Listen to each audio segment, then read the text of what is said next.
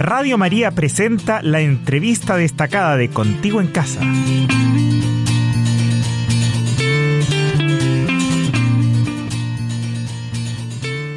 Ya está con nosotros el padre Hugo Tagle Moreno. ¿Cómo estás, padre Hugo? Muy bien, muchas gracias, padre Roberto, por invitarme. muy bien, muy bien. Maca. El eh, padre Hugo Tagle es de los padres de Schoenstatt. Em, como lo había adelantado el padre Roberto, vamos a hablar con él eh, sobre la iglesia en Estados Unidos. El padre Hugo está viviendo allá hace algunos años.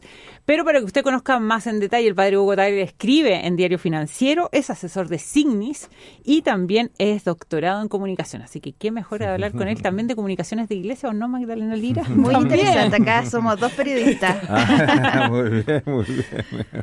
Bien, pues, hoy, eh, Padre Hugo, partamos. Em, a ver, eh, bueno, tú has tenido, estás viviendo en los últimos años en Estados Unidos, ¿cierto? Estás ahí en Austin, ¿no? En Austin, Texas, sí. Y ahí, estás trabajando pastoralmente.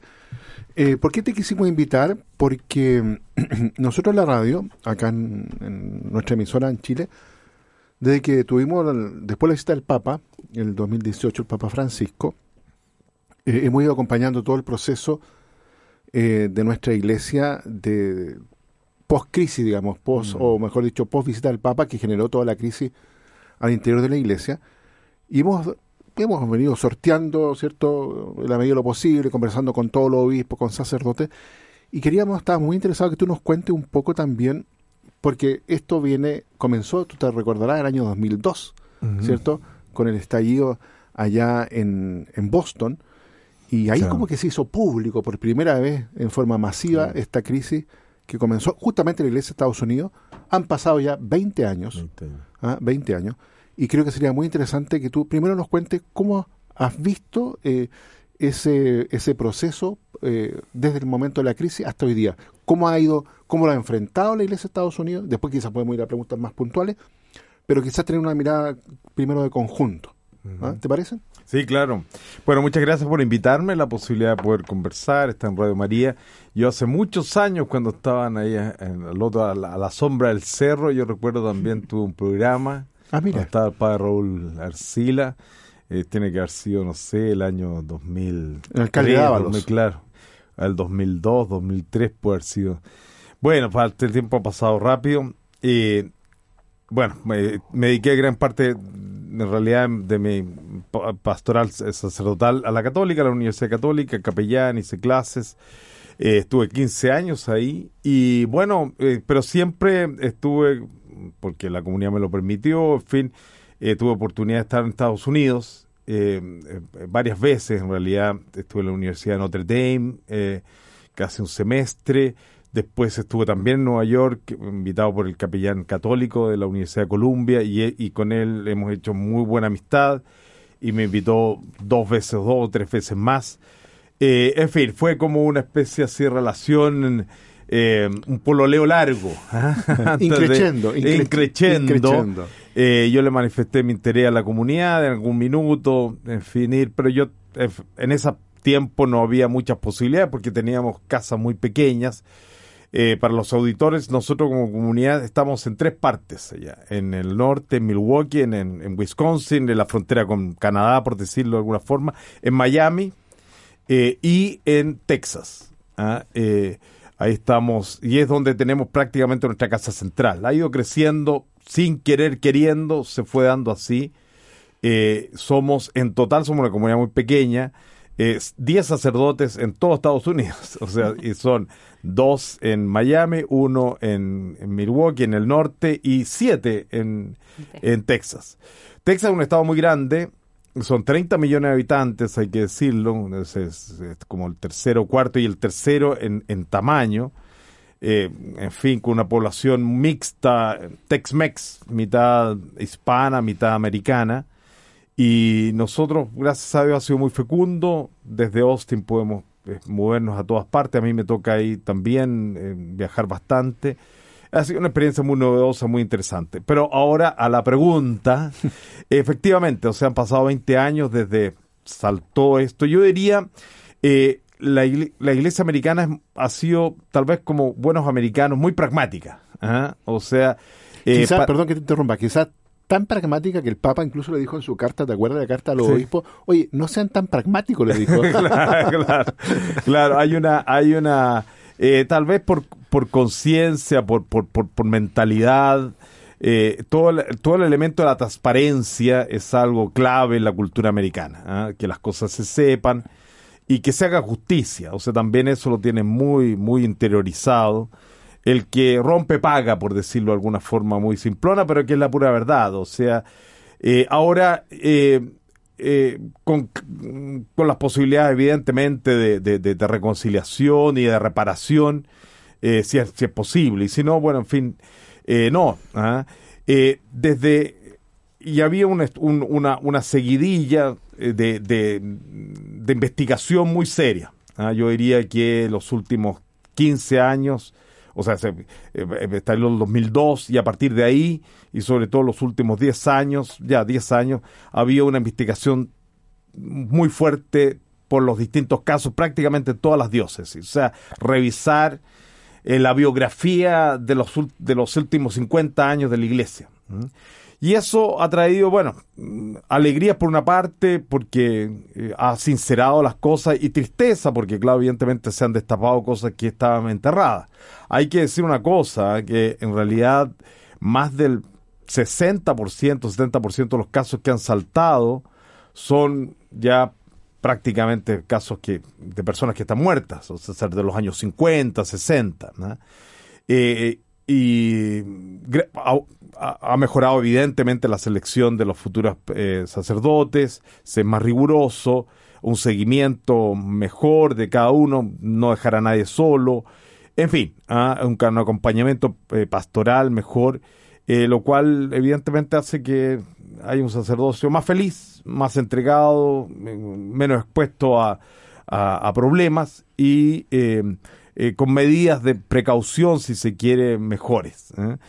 Eh, en fin, es toda una batería así de medidas prácticas que ayudan a que el desempeño pastoral sea mejor y evitar problemas.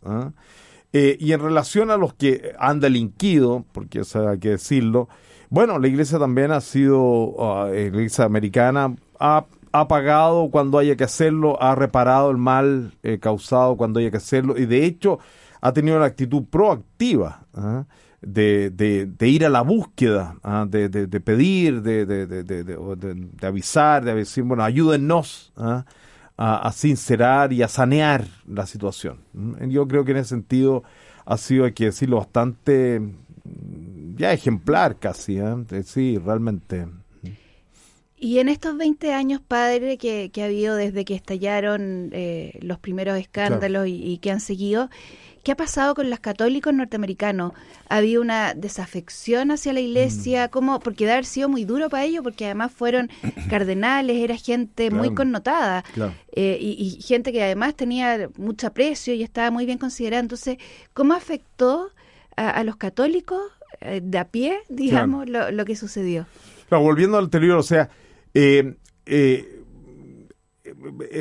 sincerando las cosas y, cuando se hace justicia, diría yo, la, opinión pública queda relativamente tranquila. ¿ah? O sea, no, no es que eh, se haga, bueno, evidentemente hay algo de ensañamiento, la prensa, sobre todo la prensa amarilla, eh, pero cuando se transparenta, se juzga como ha sido, ¿no es cierto? Que incluso eh, un cardenal de Washington, el ex cardenal de Washington, cayó en desgracia, digamos, a producto de las acusaciones. Hace poco, claro, el año, dos, dos años atrás, digamos.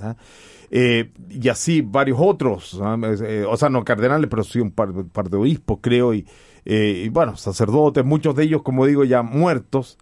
Eh, pero se ha sido muy riguroso en el estudio y en la en, que se sigue y se, se, se, se, se aplica una, una sentencia, una, una, condena si es necesario.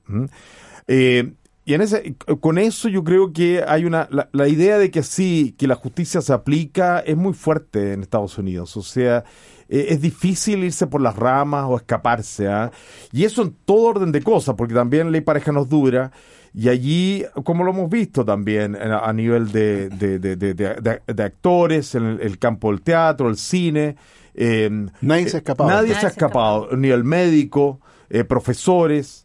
Eh, uno lo que sale es tal vez porque, porque se nota más y en fin por lo que significa el sacerdocio católico, pero eh, lo cual habla del enorme aprecio también, ¿ah? porque es como la admiración enorme, estas personas no se pueden caer y bueno, lamentablemente también hay mucha humanidad, ¿no? Pero ha significado un transparentar todos los gremios, o sea, nadie se ha escapado, digamos, si uno piensa en todo el mundo de Hollywood, han salido películas incluso, ¿no es cierto?, de abuso en la prensa, eh, nadie se escapa, ¿eh? y eso es bueno, o sea, estamos en una época feliz, hay que decir, cosas que antes, hace 50 años, se tapaban, hoy en día salen a la luz. Y tenemos que alegrarnos porque sea así. Una tristeza que se, que se cometan estos crímenes, pero hay que alegrarse que se castiguen. Y yo creo que en relación a la desafección, no, eh, insisto, yo tengo la impresión, por lo menos, en, mi vida cotidiana, yo en mi experiencia sacerdote jamás he recibido algo, yo ando siempre con, con, cuello romano, o sea, eh, jamás en la calle o, incluso algún, eh, que no hayamos encontrado con un rayón en la, la, parroquia, en la casa, no, no, no, no. En las ciudades más grandes tal vez, pero, o en la universidad, por ejemplo, pero tampoco, ¿ah? no, eh, nunca un grito. Eh, eh, insisto, o sea, cuando, cuando las cosas se, se transparentan y se castiga que, que lo que haya que castigar, ya la gente queda tranquila. Eh, y eso, el, el, que se haga justicia. ¿Mm? Eso quería eh, mm. hacer el punto. El, la justicia americana tiene sentencia y la gente y se cumple la condena completa. La condena completa, sí. No, eh, ahí no hay, como diría mi abuela, no hay tu tía. No hay tu tía, sí, no, totalmente. Qué, importante es eso, ¿ah? la aplicación, la seguridad que da, bueno, en fin, un sistema judicial que es, es muy severo, pero claro, la gente queda tranquila y si no te portas bien por convicción, lo harás por temor, digamos. No porque la gente sea más buena, ah, sino que, en fin, el, el, temor a la ley es muy fuerte. ¿eh? Quien ha estado en Estados Unidos o los países nórdicos en general sabe de eso. ¿eh? Hay que portarse bien nomás, porque si no... Y, también porque tiene una cultura de comunidad muy, muy arraigada, ¿no, padre? Esto de que si yo me porto mal, lo hago mal, igual, de alguna manera me afecto a mí, pero afecto también al resto. No, completamente, totalmente. Y yo diría, y ahí la, el bueno, en fin, y el solidarizar con las víctimas, ¿ah? también ha habido toda una, eh, no, totalmente, un, un, sentir con el otro, el, compadecerse bien. ¿ah? Han habido una serie de, de, de, de, cartas de los, de, los, de los obispos muy dedicadas a eso. Eh, de, eh, testimonios, en fin. Eh, y lo otro que, el último, es las medidas de precaución. ¿ah? En términos generales, o sea, todos nosotros los sacerdotes tuvimos que hacer, apenas yo entré a Estados Unidos, tenía que hacer un curso de, de acompañamiento espiritual, hay una psicóloga, un médico, eh, se nos, muestran videos de casos de víctimas, eh, hay conversatorios en torno a eso, son tres o cuatro sesiones, se lo toma muy en serio. Y hay que repetirlo, hay que hacerlo cada dos años, hay que renovarse. Hay que actualizarse. Hay que actualizarse. ¿Quién, organiza esos cursos? ¿La misma comunidad? Eh, no, las, las diócesis, cada diócesis tiene un departamento de protección de menores. Departamento de Protección de Menores. Y ellos organizan estos cursos, no solamente para los sacerdotes, cualquier persona que tenga relación con niños o con adolescentes tiene que hacer cursos. Encargados de catequesis, eh, directores de colegio, profesores, obviamente, los profesores de colegios católicos. En fin, ha habido. Y, la ley no lo exige, ¿ah? yo quiero decir eso tampoco. La misma iglesia tomó la iniciativa de hacer estos cursos de acompañamiento, de instrucción eh, para, lo, para cuidado de menores y de, adolescentes en general y trabajo con, personas. Acá se llama de cultura sana eso, ¿no? Cultura sana, pero aquí es como una renovación, o sea, eh, en el fondo es una, entregan como un una certificación y una actualización cada dos años. Aquí es, tiene que hacerlo, pero no sé si se entrega como una certificación o actualización. Que no. O sea, hay que hacerlo. Hay que hacerlo, hay que, hacerlo, pero no sé si tenga que hacerse cada dos años o tres años como en Estados Unidos. Claro, aquí hay que cada dos años eh, a uno se lo recuerdan, por lo menos, que tengo que ir al curso. Entonces uno se anota y, va a estas sesiones, que son casi permanentes, ¿no? Eh, se organizan muchos seminarios en torno a esto, son más bien libres, pero en fin están ahí. Y esta actualización, sí, o sea, la piden que uno, mira, vaya de nuevo. ¿ah? Y vuelva a renovar su certificado, por decirlo de alguna forma. ¿eh? Entonces hay mucho, mucho, mucha preocupación en torno al tema. ¿eh? Y, eso ya también a la opinión pública la deja tranquila. O sea, saber, ah, mira, en realidad están preocupados del tema, quieren, quieren, y no solamente en relación a los sacerdotes, sino que cualquier persona, al menos en el ambiente católico, que sea justamente un lugar de cultura segura.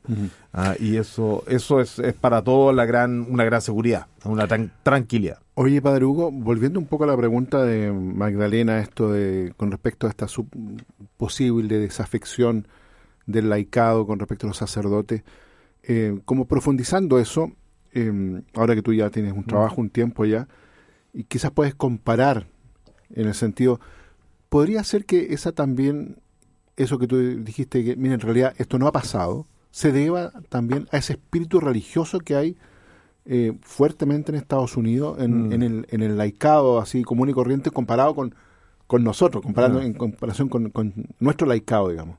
Sí, bueno, a ver, siguiendo, es muy interesante la historia americana, la historia de Estados Unidos, los que la han seguido un poquito, uno se da cuenta, primero está una fuerte raíz cristiana, cristiano angélica, cristiana luterana tal vez, ¿no? Pero eh, cristiana, ¿ah? muy fuerte, ya desde la carta, o sea, desde la, desde la constitución, poco menos, a los, los primeros padres, todos eh, cristianos. Eh, y eso ha impregnado un poco la cultura, ¿no? De alguna forma. Hasta el billete. ¿Ah? Desde, el billete, en God we trust. o sea, el, dólar, no sé, en God we trust.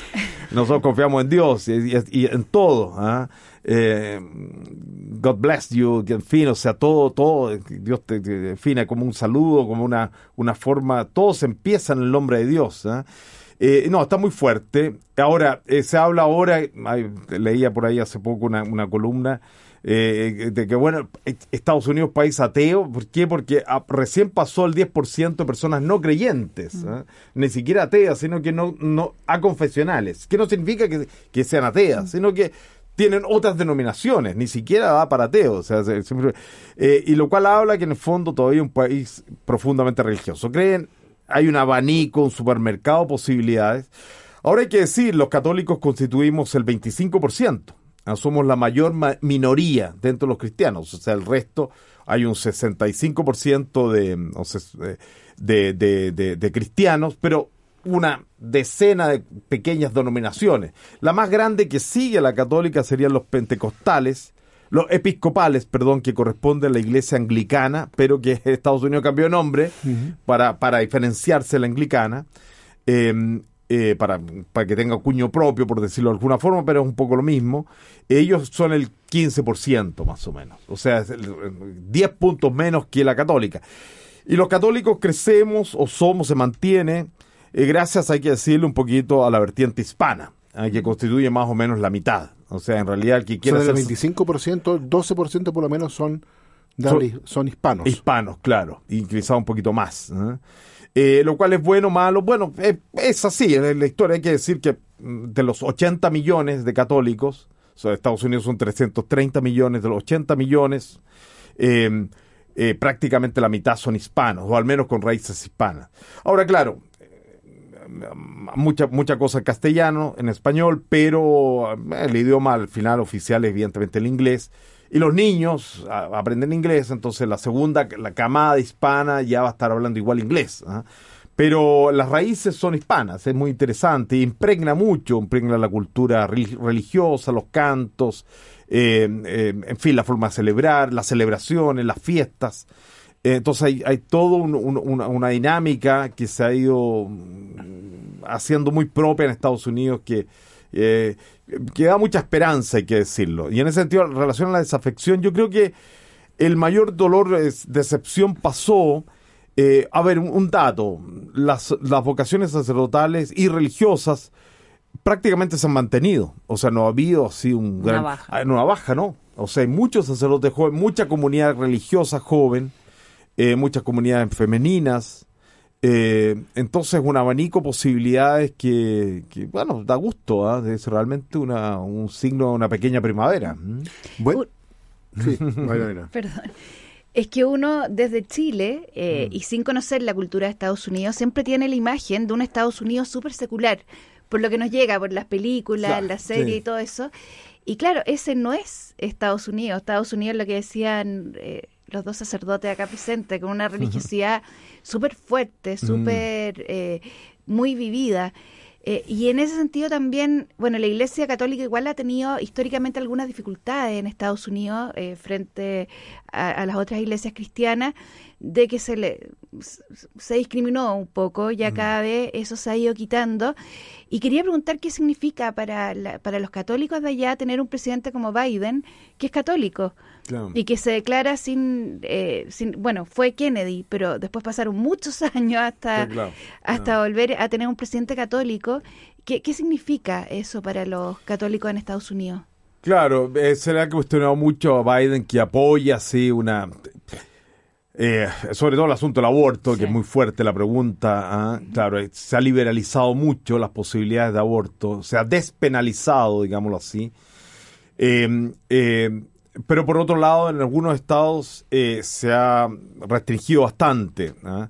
Lamentablemente, claro, las cifras son muy altas y sin duda es un tema eh, complejo de, perseguir, ¿no? Eh, de penalizar. yo creo que hay, muchos estados al menos han ido dando, porque se puede, buscando su propia forma de, regularizarlo y sobre todo de restringirlo, ¿ah? de haciendo, hacerlo más difícil. ¿ah? que desaparezca tal vez imposible, pero por lo menos restringirlo mucho. ¿ah? Eh, y Biden al menos ha mostrado, por lo menos por lo que yo logro ver, más bien discreto de no seguir insistiendo que no, que, que Salió Biden con, con, un sector excesivamente liberal, a mi juicio. Bueno, en fin, bueno, la naturaleza humana al final es, es impredecible. Yo creo que el hombre, como presidente, busca ser lo mejor. Yo creo que honestamente él sigue su fe. ¿ah? Eh, es un tema que no lo toca tan seguido tampoco. No es así tan, no es que esté obsesionado con el asunto del. No. ¿ah? Eh, él de su foro interno me puedo imaginar que le gustaría restringir mucho más, pero sus aliados están por una política súper liberal, sobre todo la vicepresidenta. El por qué salió un sector tan, tan liberal, bueno, no lo sé. Pudo haber sacado una tajada mejor del sector más conservador perfectamente. Eh, yo lo que esperaría es justamente eso, mayores restricciones. Y yo creo que va por ahí. La iglesia se lo ha pedido, lo ha pedido constantemente, eh, de restringir más. No puede ser. bueno, siempre es, es, es una cosa cavernaria, cualquiera sea, pero resulta más cavernario en fin, casi se puede abortar hasta el sexto, séptimo mes, octavo mes, o sea, prácticamente hasta el noveno mes, o sea, una cosa demencial, digamos. Igual, aunque sea un día, igual es terrible, mm. pero ya. Incluso en estados, no sé, como Texas, donde hay... No, en, Texas se restringió mucho, o ah, sea, es prácticamente ahora, porque salió una... Mm, eh, eh, eh, el, el, sistema legislativo americano es muy interesante, más que por leyes, es por lo que vaya diciendo la Corte. ¿ah? Eh, en la forma como vaya interpretando jurisprudencia. jurisprudencia justamente entonces, para entonces de acuerdo a eso eh, eh, se va diseñando un poco el, el, modelo a seguir y hubo una sentencia no recuerdo en este momento cuándo pero en fin en, Texas que restringió mucho y eso fue una, una gran cosa, o sea, una gran restricción, puso un, un párele, por decirlo de alguna forma, a a esta excesiva liberalización. Y eso, eso ha sido una voz de esperanza de que, bueno, en fin, ahora se va a hacer mucho más restrictivo. ¿ah? Eh, y en Texas, en Florida también lo mismo, eh, por decir dos estados grandes, estamos hablando mucho, porque bueno, los estados pequeños poco importa, ellos siguen un poquito lo que hacen los grandes. Y en ese sentido puede marcar una ruta, ¿ah? o sea, ahora, ahora se ha restringido. Ahora, lamentablemente, estados como California, que son muy liberales, ahí, en fin, lamentablemente se puede abortar prácticamente hasta el noveno mes. O sea, ahora iban a restringir eh, eh, nos podría parecer un poquito, podrán decir alguna, pero sea lo mismo. No, un, un dato no menor, en Texas salió eh, desde el momento que se escucha el latido del corazón, no se puede abortar. Ah, y eso ocurre que al tercer mes, una cosa así. Y lo cual realmente restringe muchísimo, porque eh, eh, prácticamente hace imposible, va una, poniéndose en términos prácticos, si va alguien a, ya el solo hecho de tener que medir, bueno, lo primero que se escucha es el corazón, entonces ya listo, aquí no se puede abortar, digamos. Ah, ya salvamos, y no solamente una vida, miles, digamos.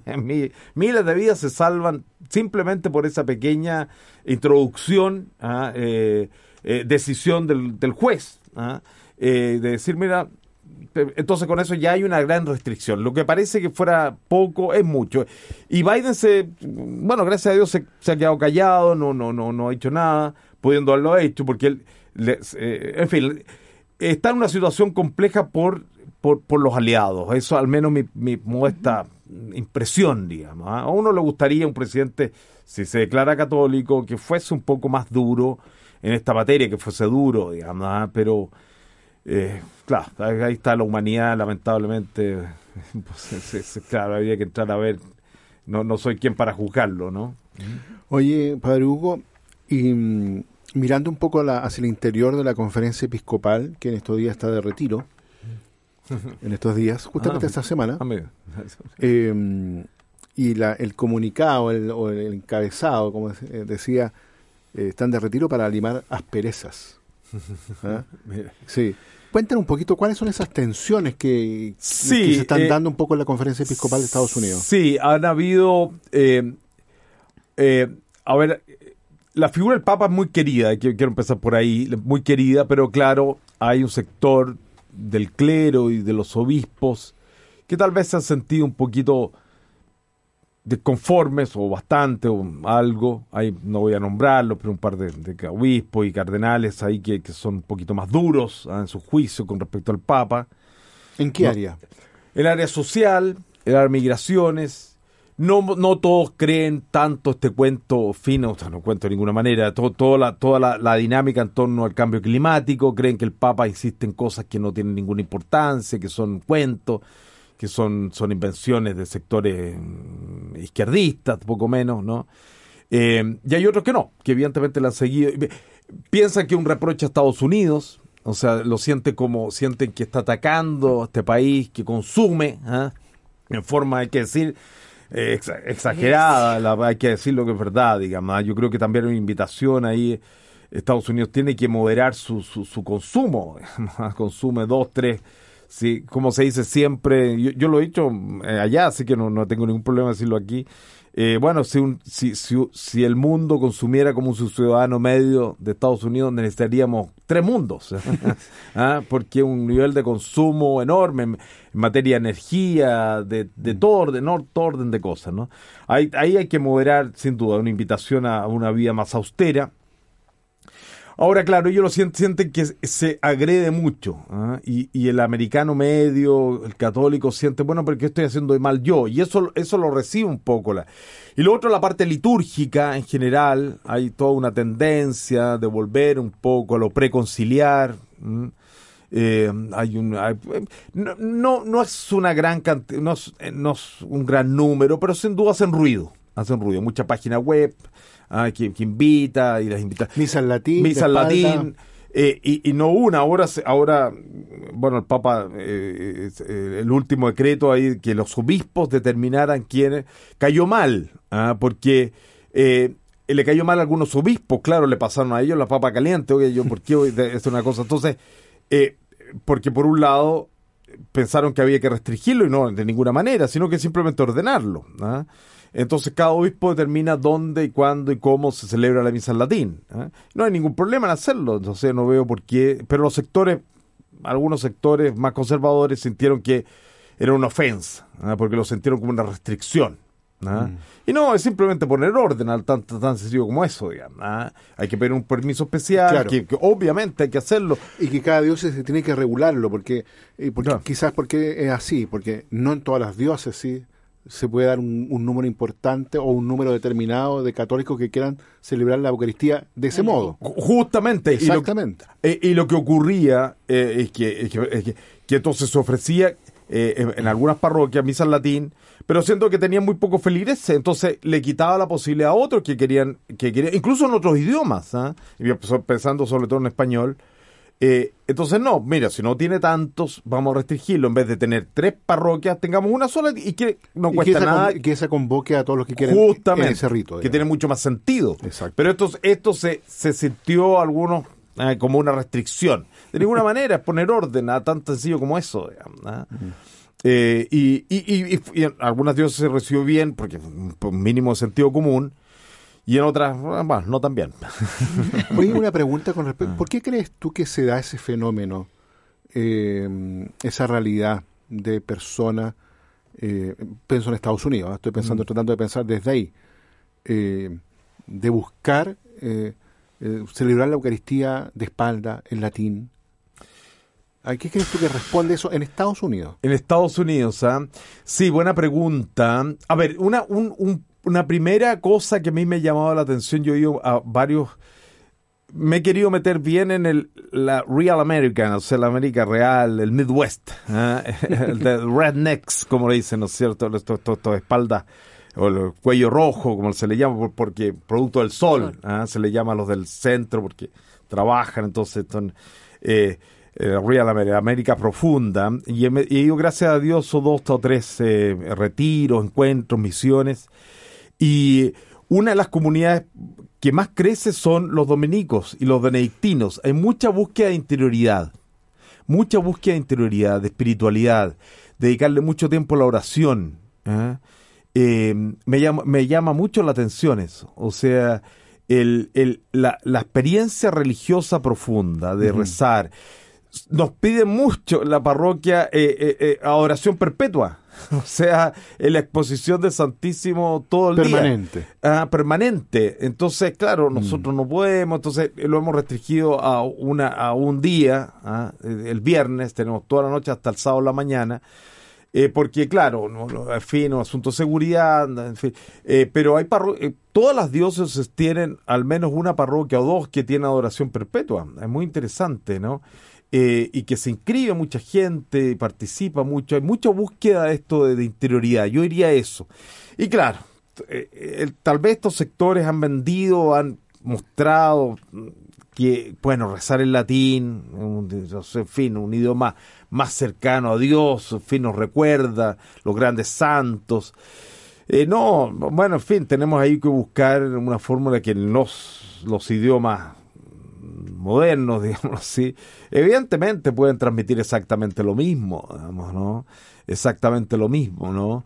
Eh, yo lamento ahí, hay una falta de, ahí sí, yo, mi, mi, mi, reproche o mi crítica a los sectores conservadores que yo no hay, no hay ningún problema en que quieran celebrar el latín en coreano o en chino, digamos, ¿ah? o sea, lo mismo. el punto es que no sea a costa de eh, bueno, hay que decirlo, hablar mal de los otros idiomas, porque al final es eso. ¿ah? Nosotros somos mejores. ¿Qué? ¿De dónde sale eso? ¿ah? Entonces, pero yo diría esto de la búsqueda de interioridad ¿ah? y que sin duda tenemos que atender. Las sectas ofrecen mucho eso allá también. Eh, de Estaba todo pensando en los Amish. Claro, no, o sectas cristianas, los, estos predicadores, estos telepredicadores que ya son tan, sobre todo en Texas, tan famoso y tan, en fin, es, todo una industria, por decirlo de forma, en forma suave, suave justamente, forma elegante. Suave. Sí, elegante. no, realmente, o sea, yo, yo, yo le digo a todos, sobre todo que escuchen solamente canales católicos, que escuchen Radio María, hay varias radios católicas, de ahí a las diócesis, que escuchen nuestra, y que escuchen los prédicas o predicadores católicos, realmente católicos, ¿ah? no cualquiera que lo diga lo es. Entonces ahí hay mucho eh, doble estándar de muchos de estos porque saben que lamentablemente captan muchos fieles y con esto dinero ¿ah? en forma fácil. Mm.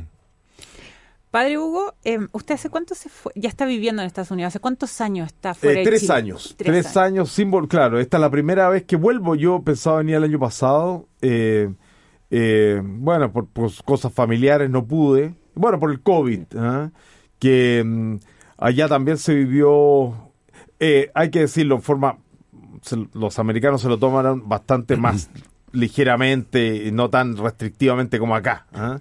No, hay algo que sin duda a la cultura americana no se le puede tocar, que es la libertad. ¿ah? Esto de los lo que vivieron los chilenos aquí, lo que se vivió en Chile, con los pases impensables en Estados Unidos, todo esto, los pases de movilidad, los la mascarilla obligatoria. La mascarilla obligatoria, no, no, allá bastante más relajado. Sí, ese, en algunos lugares se exigió y se cerraron cosas, evidentemente, universidades, colegios, eh, restaurantes, pero también, por otro lado, se flexibilizaba. Entonces, eh, y, duró mucho menos, mucho menos. Y en estos tres años que usted ha estado fuera de Chile, este primer regreso, ¿cómo mm. encuentra el país?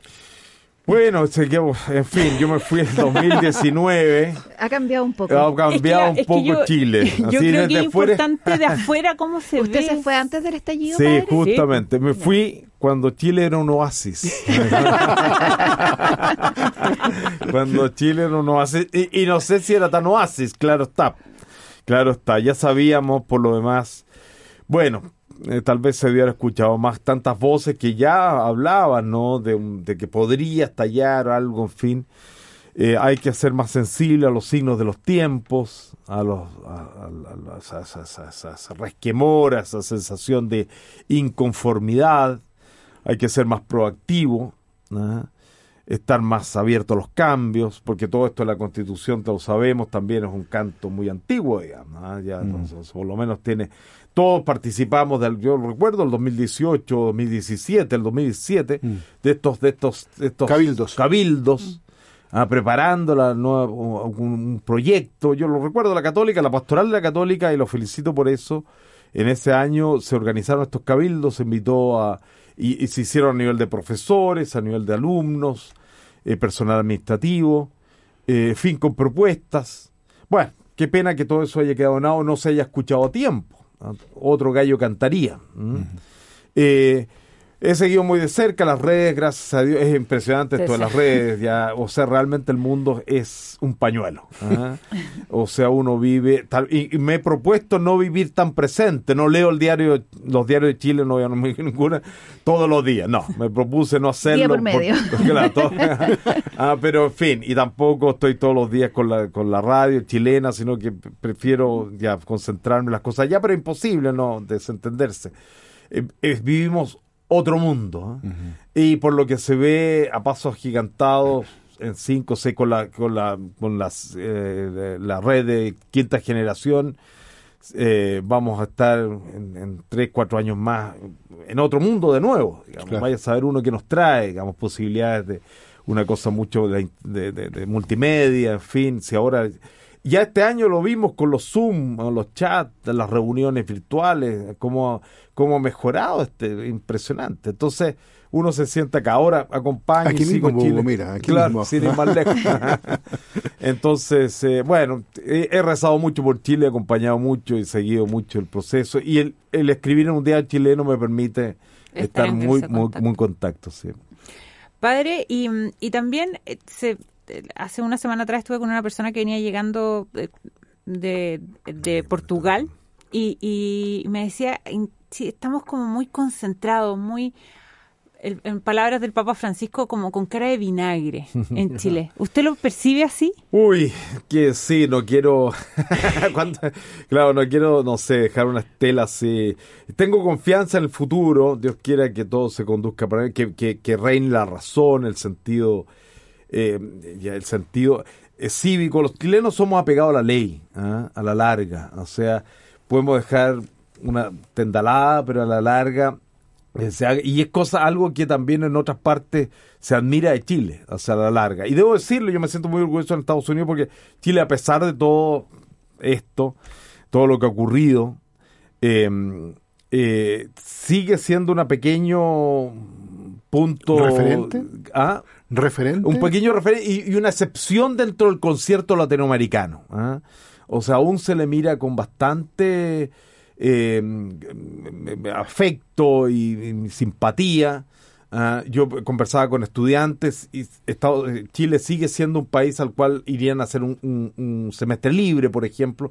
La católica no sé cómo estarán los números. Bueno, evidentemente el año pasado por todo la COVID no creo que haya sido mucha la gente, pero eh, eh, tengo entendido que sigue habiendo la misma, eh, la misma cantidad de postulantes.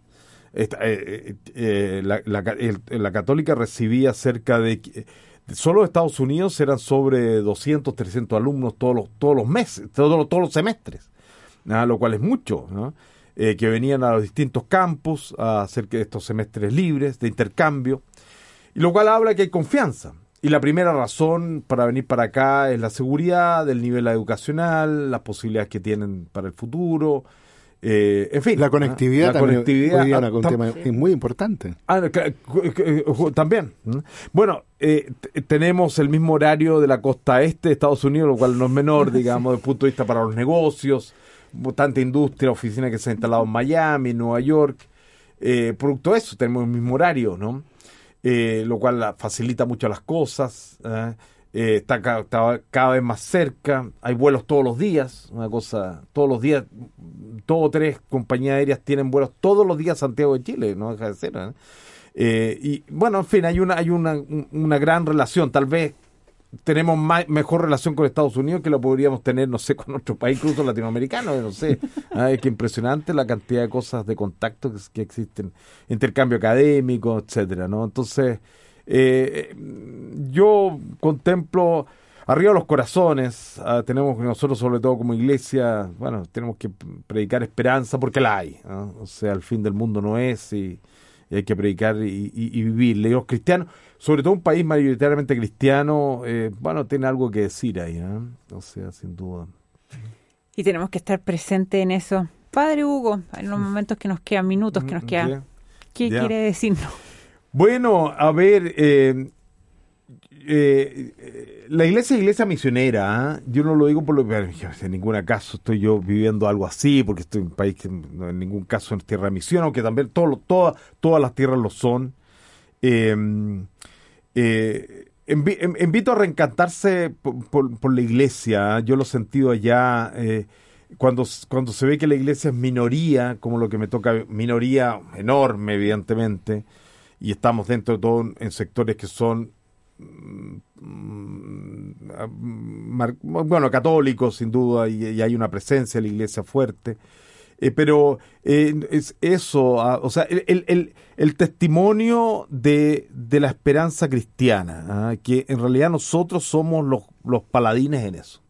Ah, de las visiones cristianas, la, la, católica es la que muestra una esperanza y la alegría de Cristo en, en toda su magnitud.